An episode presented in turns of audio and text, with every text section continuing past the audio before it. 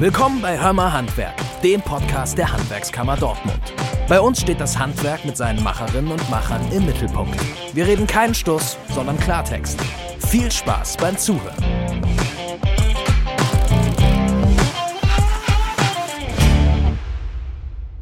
Tag Leute, mein Name ist Lina und ich habe heute Lars Zimmermann hier. Hi Lars. Ja, hi Lina.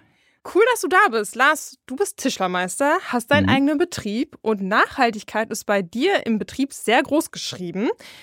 Darüber quatschen wir heute. Aber bevor wir in die Tiefe gehen, habe ich noch ein kleines Spiel, damit wir, die Zuhörer und ich, dich besser kennenlernen. Bock drauf? Auf jeden Fall. Dann lass auch starten. Das Spiel heißt Dat bin ich. Fünf Fragen, die stelle ich dir. Einfach das sagen, was dir gerade in den Sinn kommt, okay? Alles klar. Die erste Frage ist, Lars, was machst du eigentlich?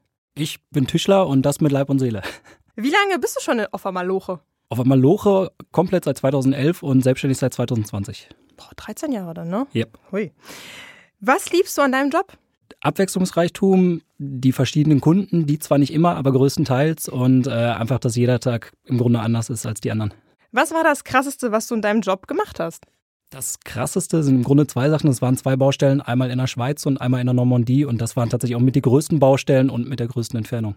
Boah, da gehe ich gleich nochmal mehr drauf ein. Was ist das bescheuerste Vorteil gegenüber Handwerkern? Uh, äh, gibt, glaube ich, viele. Hm, das bescheuertste Vorurteil ist, dass die Handwerker immer noch so arbeiten wie vor 80 Jahren. Okay, das muss ich ja dazwischen. Also, das Spiel ist vorbei, aber was meinst du damit? Also, dass viele Leute halt einfach denken, dass es eben immer noch super alt ist, eben super klassisch ähm, und gar nicht auf dem Schirm haben, wie viele Dinge sich eigentlich geändert haben. Also gerade Technologien im Handwerk, die es mittlerweile gibt. Ähm, ja, und auch so die, die Arbeitsabläufe, die mittlerweile einfach viel, viel besser sind als früher, weil eben durch die Maschinen vieles einfacher geworden ist. Und ich glaube, das haben tatsächlich viele Leute gar nicht auf dem Schirm. Nee, durchaus äh, guter, wichtiger Punkt. Ähm, das führt uns eigentlich direkt auch weiter schon zu dem, was du machst. Du bist Tischler, Tischermeister, um genau zu sein. Genau. Du machst das Ganze schon seit, wie wir gerade herausgefunden haben, seit 13 Jahren. Jo. Respekt dafür. Also schon lange, lange, lange im Game dabei sozusagen. Wie kam es denn überhaupt dazu, dass du Tischler wurdest? War tatsächlich so, so ein bisschen zufällig. Also wir hatten damals wie, wie jeder eben Schulpraktika und ich hatte arg nicht wirklich Lust darauf und wusste auch nicht so wirklich, was ich machen sollte und habe gedacht, komm, du als Zimmermann mit Nachnamen, mach einfach mal ein Praktikum als Zimmermann. und das war dann tatsächlich so, wo ich gesagt habe, okay, mit Holz arbeiten, super geil, mhm. aber jeden Tag, also wirklich bei Wind und Wetter draußen, ähm, war jetzt nicht so meins, muss ich zugeben. Und äh, mein Opa sagte damals so, du, pass auf, ich hatte eine Tischlerei hier, ähm, bewirb dich doch mal da, vielleicht wäre das was für dich. Mhm. Und am Ende des Tages bin ich dann tatsächlich auch genau bei der Firma gelandet ähm, und habe dann quasi durch Zufall wirklich den Beruf gefunden, wo ich sage, boah, ich, ich will keinen anderen haben. Also war der Nachname sozusagen so ein bisschen der... Äh, der, der Schubser ins der Handwerk Schubser, auf jeden Fall. ja, warum denn nicht? Ich meine, war ja sozusagen in die Wiege gelegt fast. Ja, ne? offensichtlich. Ne? Würdest du die Ausbildung denn immer wieder machen? Oder würdest du jetzt sagen, na, Tischler, na, vielleicht nicht, vielleicht würde ich lieber was anderes machen, wenn ich jetzt nochmal die Chance hätte? Tatsächlich nicht. Ähm, also was für mich definitiv das Richtige war, war die Selbstständigkeit, ähm, weil ich da einfach gemerkt habe, dadurch, dass ich halt nochmal viel, viel vielfältiger unterwegs mhm. bin, ähm, gerade was so diese Technologien angeht, eben Marketing, dann auch viel am, am Rechner zeichnen, planen. Das ist halt eben das, wo ich wirklich am meisten Spaß dran habe, neben der Arbeit in der Werkstatt. Und von daher die Ausbildung würde ich auf jeden Fall wieder machen, bin aber eben auch froh, dass ich halt quasi nochmal diesen anderen äh, Arbeitsschwerpunkt dazu bekommen habe mit dem Büro. Mhm. Aber ansonsten auf jeden Fall. Wie sah denn deine Ausbildung an sich aus? Wie kann man sich das vorstellen? Die, die Ausbildung an sich ist halt im, im Tischlerhandwerk ist relativ klassisch bei, bei vielen Betrieben, dass man eben alles macht, also äh, vom Möbelbau und dann eben auch viel Türen und Fenster einbaut. Mhm. Und das war bei mir damals eben auch so. Ich hatte aber damals das große Glück, ich war das erste halbe Jahr im Grunde auf einer Großbaustelle, habe dann irgendwann angesprochen, so, hm, ich würde ganz gerne noch was anderes lernen. Mhm. Und äh, war ab da tatsächlich größtenteils in der Werkstatt und das war so ein bisschen das, wo ich sowieso viel mehr Spaß dran hatte als eben Türen und Fenster. Und ähm, das hat sich dann immer so ein bisschen durchgezogen, weil ich das mittlerweile eben gar nicht mehr mache, mhm. sondern nur noch den Möbelbau. Und ähm, bin aber trotzdem froh, eben alles gelernt zu haben haben, um auch zu merken, wo ich keinen Spaß dran habe. Was ist denn dein Lieblingsprojekt oder hast du ein Lieblingsprojekt oder welchen Bereich machst du am liebsten? Oder gibt es ein Möbelstück, was du besonders gerne in Auftrag nimmst? Was wir viel machen, sind, sind Einbaugarderoben. Äh, jetzt das Lieblingsmöbelstück an sich nicht. Mhm. Also Hauptsache ist Massivholz, dann, dann bin ich glücklich. Ähm, ich merke aber tatsächlich immer wieder so, die, die Sachen, die mir am meisten Spaß machen, sind eben eigene Produkte, die, die wir entwickeln, ähm, wo ich die Ideen zu hatte und die dann eben einfach, ich sag mal, marktreif zu, zu bringen und dann eben zu verkaufen. Das ist also das, wo ich am meisten Spaß dran habe. Hm, okay. Du hast dann deine Ausbildung gemacht, hast dann aber auch weiter den Meister gemacht. Wie viel Zeit lag dazwischen? Gab es eine Pause oder hast du sozusagen Ausbildung beendet und als Geselle dann direkt die, den Meister angeschlossen? Es gab tatsächlich eine kurze Pause. Ähm, ich hatte damals aber das Glück, durch die, die Ausbildung oder durch die äh, Prüfung ähm, ein Stipendium zu bekommen hm. und bin ein halbes Jahr quasi nach der Ausbildung, also ich habe dann als Geselle weitergearbeitet, bin äh, nach einem halben Jahr dann zur, zur Meisterschule beziehungsweise habe in Dortmund mit dem Fachkaufmann angefangen mhm. und das dann berufsbegleitend für ein Jahr und habe dann im Anschluss, also im Grunde nach anderthalb Jahren nach der Ausbildung, ähm, habe ich dann Vollzeit mit dem Meister angefangen und äh, das dann eben über zehn Monate, weil ich halt gesagt habe, so okay, es gibt halt noch extrem viel, was du lernen musst, definitiv. Auf der anderen Seite war ich halt im Schulstoff drin und musste nicht quasi erstmal wieder lernen, wie mhm. man lernt und wo ich gesagt habe, also so nah wie es geht an die Ausbildung anschließend ähm, und alles andere kommt dann von selbst. Kannst du das Stipendium nochmal erläutern, beziehungsweise wie es dazu kam? Ja, also es war damals so, dass man ähm, eben die, die Stücke abgeben konnte mhm. und äh, ich, ich, weiß gar nicht mehr, wie das hieß. Das war so ein, so ein Weiterbildungsstipendium und ähm, darauf aufmerksam, also ich wurde darauf aufmerksam gemacht, weil ich halt mhm. im Gesellenstück eine Eins hatte oh. und äh, dann wurde eben, also es nannte sich dann irgendwie Begabtenförderung, irgendwie sowas. Ja, ja. Und ähm, da gab es dann einen gewissen Betrag für, wo man, also den man eben für Weiterbildung nutzen konnte. Mhm. Und das war dann bei mir eben für die Meisterschule, da ich da sagen konnte, da konnte ich halt den ersten Teil komplett mitfinanzieren. Und ähm, genau darüber lief das dann. Würdest du jetzt zurückblickend jetzt sagen, okay, ich würde den Meister auch immer wieder genauso auch in dieser Enge zur Ausbildung dranhängen? Also ich würde auch immer wieder den Meister machen oder würdest du jetzt sagen, ach nö, war jetzt irgendwie sinnlos? Ne, rückblickend betrachtet auf jeden Fall. Während der Meisterschule war das so ein bisschen anders. Da habe ich zwischenzeitlich echt da gesessen und dachte so, was zur Hölle machst du hier eigentlich? Weil, weil ich, also weiß nicht, ich saß dann irgendwann da und wusste noch nicht mal, ob ich wirklich als Meister arbeiten will. Okay. So, weiß nicht, so eine kleine Sinneskrise oder so, keine Ahnung. Ja. Wo man sich einfach nochmal hinterfragt hat, okay, ist es das wirklich? Mhm. Was aber auch viel einfach mit den, mit den Arbeiten zu tun hatte, die ich vorher eben hatte. Ja. Und äh, mich dann aber eben dafür entschieden habe, nee, das, das ist das Richtige. Und am Ende des Tages hat sich dann ganz gut entwickelt. Wie schnell hast du dich nach deiner Meisterprüfung oder nachdem du Meister wurdest, wie schnell wurdest du dann selbstständig? Äh, das hat noch ein bisschen gedauert. Also die Meisterprüfung hatte ich 2017 mhm. und selbstständig gemacht habe ich mich dann 2020, also im Grunde drei Jahre später. Mhm. War dann aber nach der Meisterschule ähm, bin wieder in die alte Firma mit eingestiegen, mhm. eben als angestellter Meister und hatte da dann irgendwann das Glück, dass die ähm, Geschäftsführer sich getrennt hatten und ich dann quasi einen Bereich übernommen habe, mhm. eben als angestellter Meister, um eben einfach, einfach mal zu schauen, so okay, ist es das, was ich mir vorstelle? Und hatte da dann eben schon diese, diese Führungsverantwortung, war aber eben noch nicht selbstständig. Also drei Jahre im Grunde nach der, der Prüfung. Das heißt, du hast den Meister gemacht, hast so ein bisschen, sag ich mal, im realen Leben das Ganze nochmal austesten können, genau. ein bisschen reinschnuppern können. Bis 2020 eigentlich in einer echt beschissenen Zeitung sozusagen gestartet, Schon? während Corona. Wie war es denn eigentlich? Also, würdest du dir wünschen, in einer anderen Start Zeit gestartet zu sein? Ich glaube das ja. Ähm, grundsätzlich rückblickend hat es gut funktioniert, Gott sei Dank, also toi toi toi. Mhm. Ähm, aber es war trotzdem herausfordernd, weil ich sag mal, ich hatte das äh, Ganze dann irgendwie so rund anderthalb Jahre vorbereitet, Gedanken gemacht, geplant. Ähm, und man macht sich natürlich auch Gedanken so, okay, wie machst du Leute auf dich aufmerksam, mhm. wie kommst du an Kunden?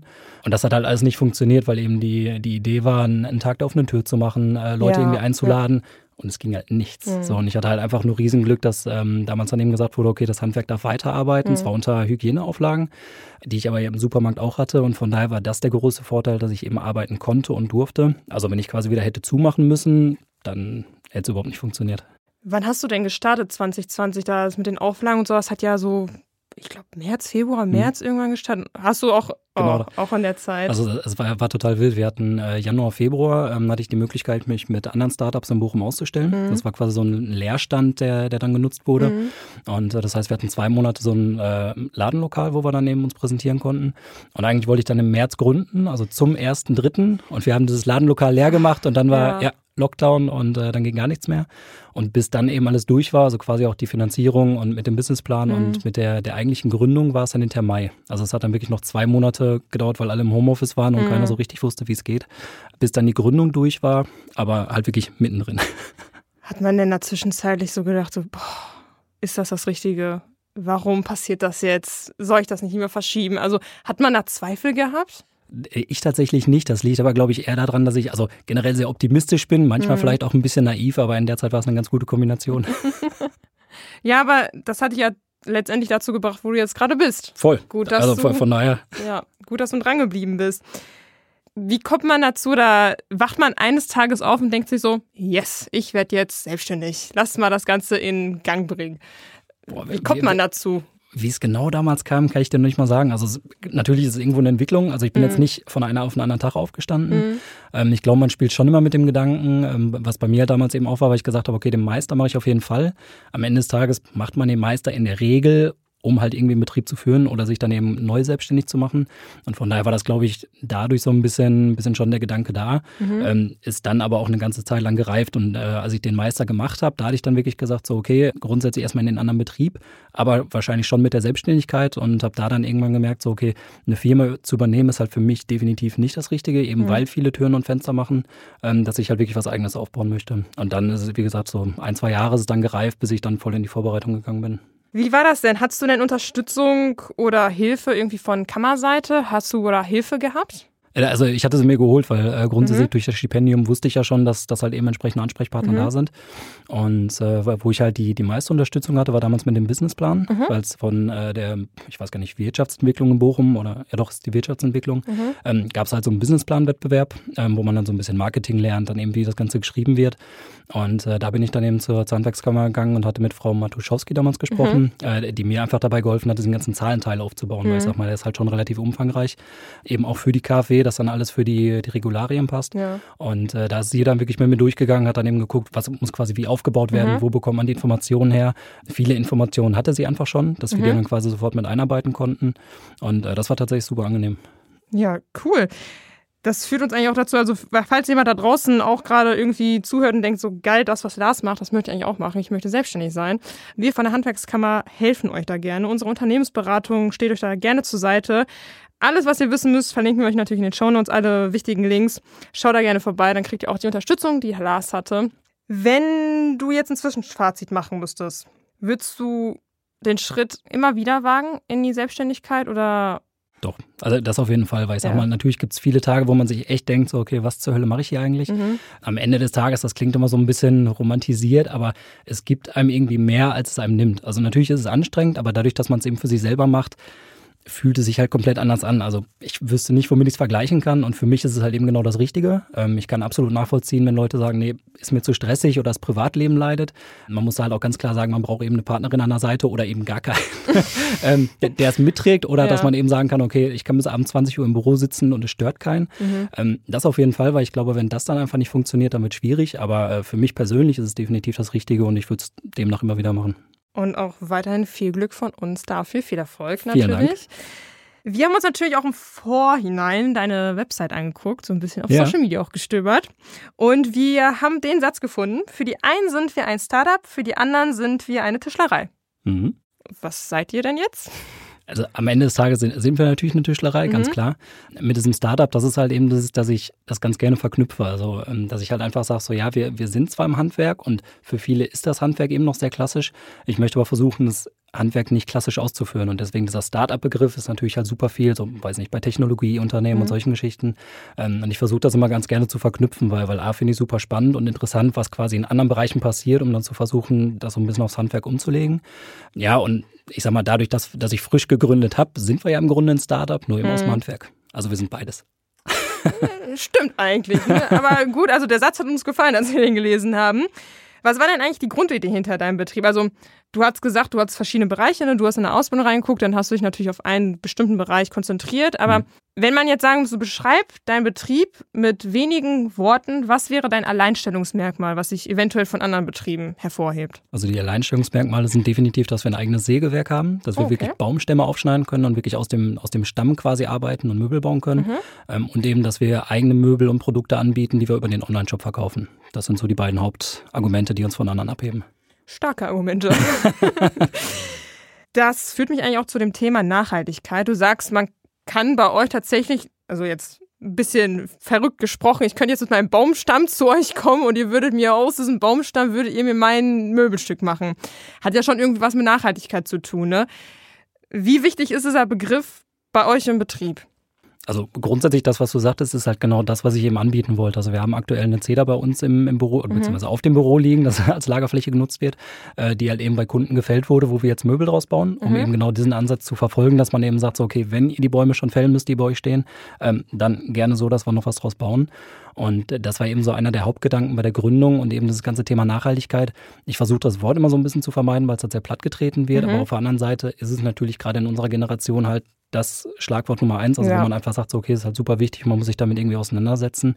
Dass ich halt gesagt habe, so, okay, an, an allen Stellschrauben, die wir irgendwie als Betrieb drehen können, versuchen wir das eben so, so ein bisschen besser zu machen.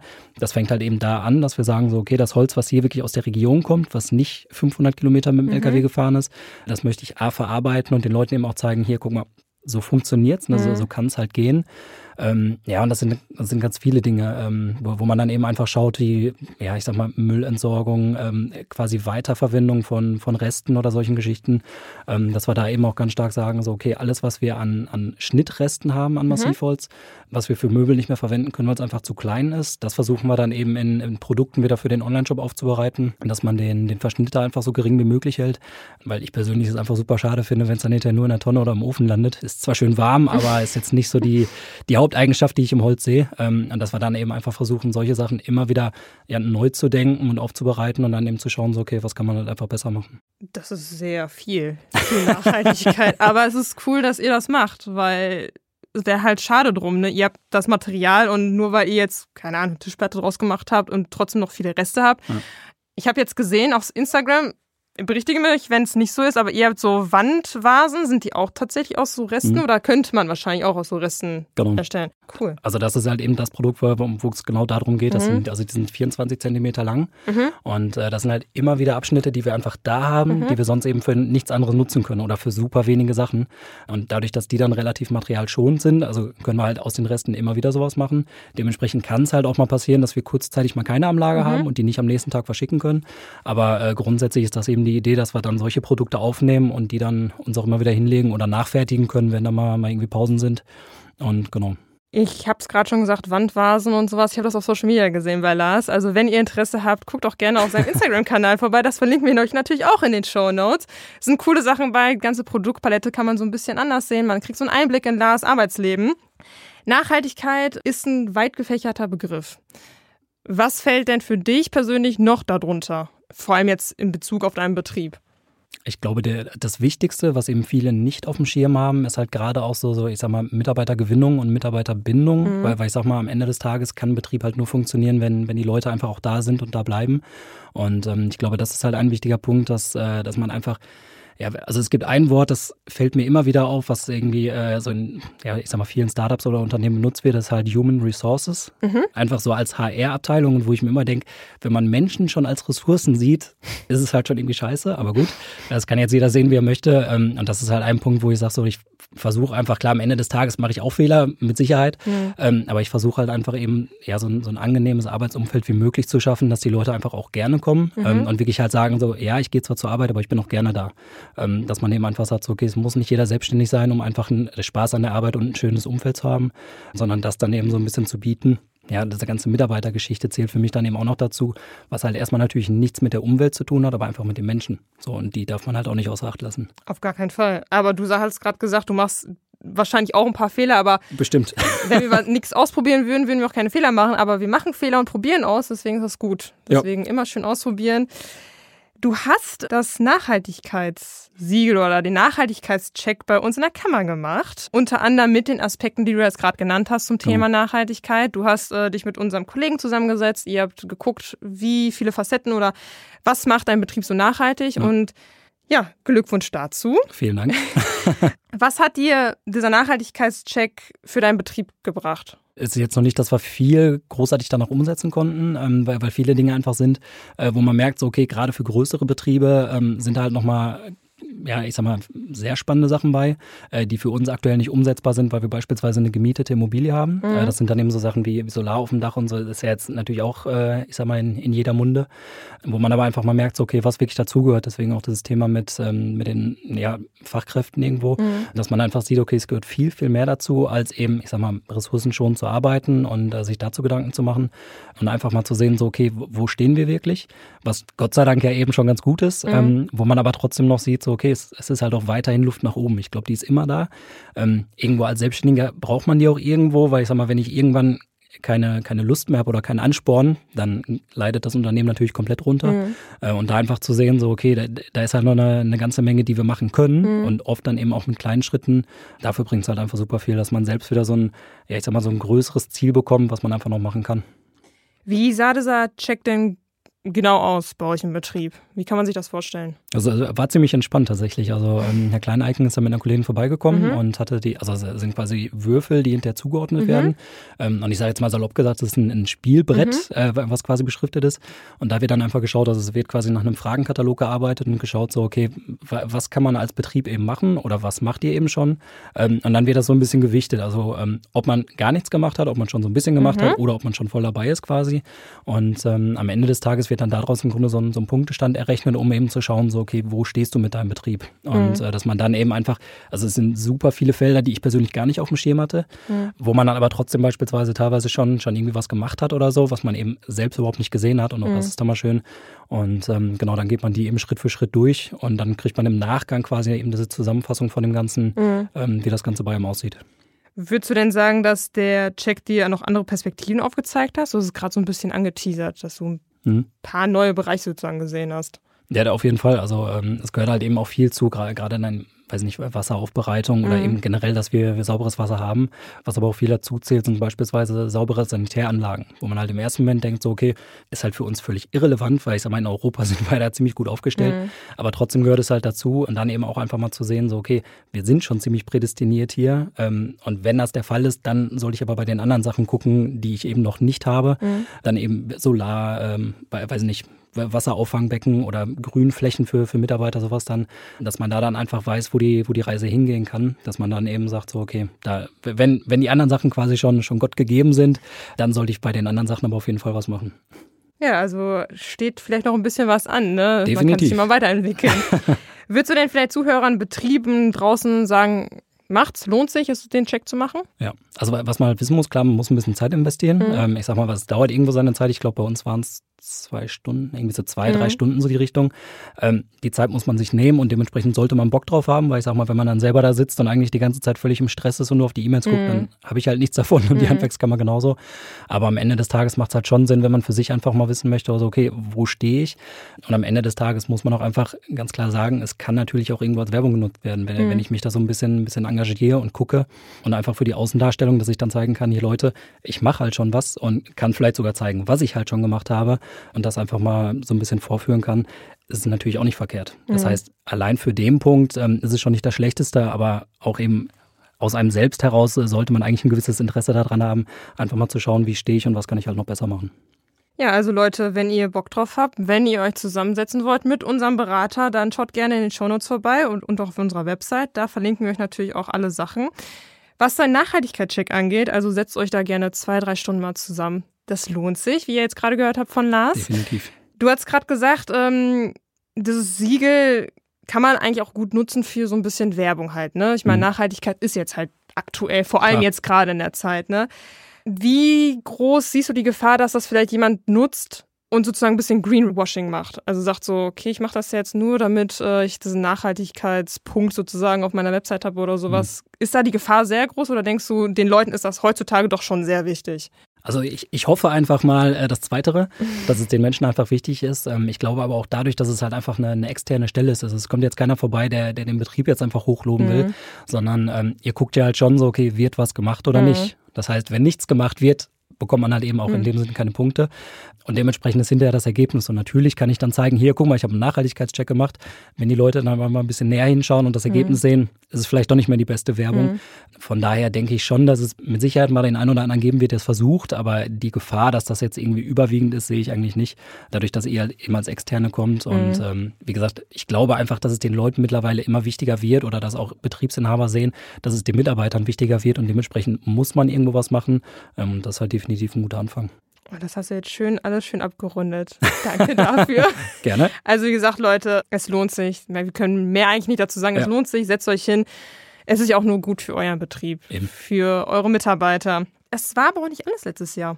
Du hast den Check, du hast viel gemacht. Ähm, du hast aber auch den Gründerpreis gewonnen. Tatsächlich. Herzlichen Glückwunsch natürlich auch dazu. Danke. Was bedeutet so eine Auszeichnung für dich? Wie kam es dazu? Also äh, war ganz spannend. Also ich hatte das irgendwann gesehen, dass man äh, sich im Grunde dafür bewerben kann. Hat das Ganze dann gemacht und dann äh, muss man halt ein Bewerbungsschreiben schreiben mhm. und äh, einfach mal schildern, so warum man der Meinung ist, dass man da vielleicht ganz, äh, ganz gut platziert wäre. Und ähm, hatte dann irgendwann eine Rückmeldung bekommen, witzigerweise aber so, so unter einem kleinen Vorwand, ähm, dass dann eben gesagt wurde, ja, äh, von den Favoriten würden quasi Videos gedreht werden, damit dann im Nachgang quasi die, äh, die Preisverleihung stattfinden kann ja. oder die Auswahl wirklich äh, stattfinden kann. Was ich da halt noch nicht wusste, dass das im Grunde schon für die war, die, die dann, ich sag mal, klar waren, dass die den, den Preis mhm. bekommen. Von daher war es ganz witzig. Ja, es ist halt einfach für einen selbst irgendwo eine, eine schöne Anerkennung, dass man einfach merkt, so, okay, ja, es geht in die richtige Richtung mit dem, was man tut und einfach nochmal zu sehen, so, okay, das sehen halt auch andere so. Mhm. Weil ich sag mal, es ist natürlich immer ganz schön, einfach auch mal eine, eine andere Meinung von, also von außen zu bekommen, mhm. äh, als die eigene, weil viele Dinge sieht man einfach nicht oder sieht sie halt irgendwie anders, keine Ahnung. Und dann wirklich einen Preis dafür zu bekommen, dass die mhm. Leute sagen, so, du, pass auf, wir, wir finden das total cool, wir, wir finden das Kon äh, Konzept dahinter super, du machst das schon gut, das ist natürlich schon schön. Ja, es war auch, ich war selbst mit auf der Veranstaltung. Ich war drei Gewinner aus dem Handwerk und es war genau. wirklich wahnsinnig schön, euch zu sehen, wie ihr eure Videos gesehen habt und dann dadurch eigentlich wusste, dass ihr gewonnen habt. Es war echt, es war schön zu sehen, was für einen Stolz ihr auch gezeigt habt. Und Voll. ihr könnt auch natürlich stolz auf euch sein, weil das, was ihr geleistet habt und was ihr immer noch leistet, das ist echt bemerkenswert. Und deswegen Hut Vielen ab Dank. vor allen Handwerkern. Ihr macht eine coole Sache. Was sind denn so deine weiteren beruflichen Ziele? Hm, gute Frage. Also ich sag mal, berufliche Ziele habe ich mir so in dem Sinne keine Gedanken zugemacht, mhm. weil ich, ich sag mal, beruflich da bin, wo ich hin will. Mhm. Ähm, klar, was es dann halt gibt, sind so, so private und Unternehmensziele, mhm. ähm, dass man einfach sagt, so, okay, irgendwann eine größere Halle, ähm, mhm. einfach noch mehr Leute, ähm, ja, dass man einfach eine ja, bisschen größere Firma wird, wobei ich halt auch immer sage, ich möchte nicht zu groß werden, damit es einfach überschaubar bleibt. Mhm. Und am Ende des Tages möchte ich halt mit in der Werkstatt stehen und möchte nicht, weiß nicht, 70 Leute administrieren. Mhm. Bin, ich, bin ich jetzt nicht so scharf drauf. Das sind halt so Sachen, ähm, dass man einfach sagt, so, okay, das Ganze soll, soll gesund wachsen und eben einfach weitergehen, weil es halt genau das ist, was ich machen will. Ja, für dieses Wachstum, wie gesagt, wünschen wir dir viel Erfolg. Danke. Ähm, wir begleiten dich sehr gerne auf dem Weg. Es ist sehr schön zu sehen, wie du wächst und ähm, halt uns da gerne auf dem Laufenden. Vielleicht stehen wir nächstes Jahr oder übernächstes Jahr nochmal hier und du erzählst uns dann, wie groß deine Halle ist. Ja, schauen wir mal. Wir hatten am Anfang in dem Spiel, das bin ich, die Frage, was das Krasseste war, was du in deinem Job gemacht hast. Und da hast du gesagt, du warst in der Normandie mhm. und in der Schweiz. Was hast du denn da gemacht? Und zwar Normandie war ein Projekt von, äh, von Privatkunden, also mittlerweile mhm. Freunde tatsächlich, die mhm. ähm, da quasi ein Haus gekauft haben und das Ganze einmal komplett auf, auf links gekrempelt haben. Ui. Und da, da ging es halt um, um mehrere kleine Arbeiten und eben unter anderem darum, einmal den kompletten Parkettboden um und unten neu zu machen. Mhm. Und äh, da hatten sie mich dann damals gefragt, inwiefern wir es übernehmen konnten. Und dann sind wir tatsächlich einmal mit dem kompletten Team mhm. und äh, dem kompletten Material einmal nach Frankreich gefahren, haben den alten Boden raus, den neuen Boden rein und äh, haben einfach mal genossen, dass wir so ein bisschen was anderes hatten. Das natürlich eine, eine, Montage ist immer ein bisschen stressiger, also war kein Urlaub, aber es mhm. war schon, schon ziemlich geil. Wie lange wart ihr denn dann da? Äh, wir waren insgesamt anderthalb Wochen da. Boah, also sind ein paar schön. Quadratmeter gewesen. ja, und die Schweiz? In der Schweiz hatten wir mit einer äh, befreundeten Firma von unseres Witten-Projekt, ähm, und zwar ist das das äh, World Economic Forum gewesen. Mhm. Das ist irgendwie das Weltwirtschaftsforum, wo sich die, die oberen 10 Prozent treffen, so ungefähr. Mhm. Und äh, da gab es halt auch mehrere Sachen, die gebaut wurden. Das war eine, eine Wandverkleidung, irgendwie, ich glaube, insgesamt 56 Quadratmeter, verschiedene Bänke, ein kleiner Tresen. Und äh, das waren dann eben so Projekte, die wir dann für die, die befreundete Firma übernommen haben.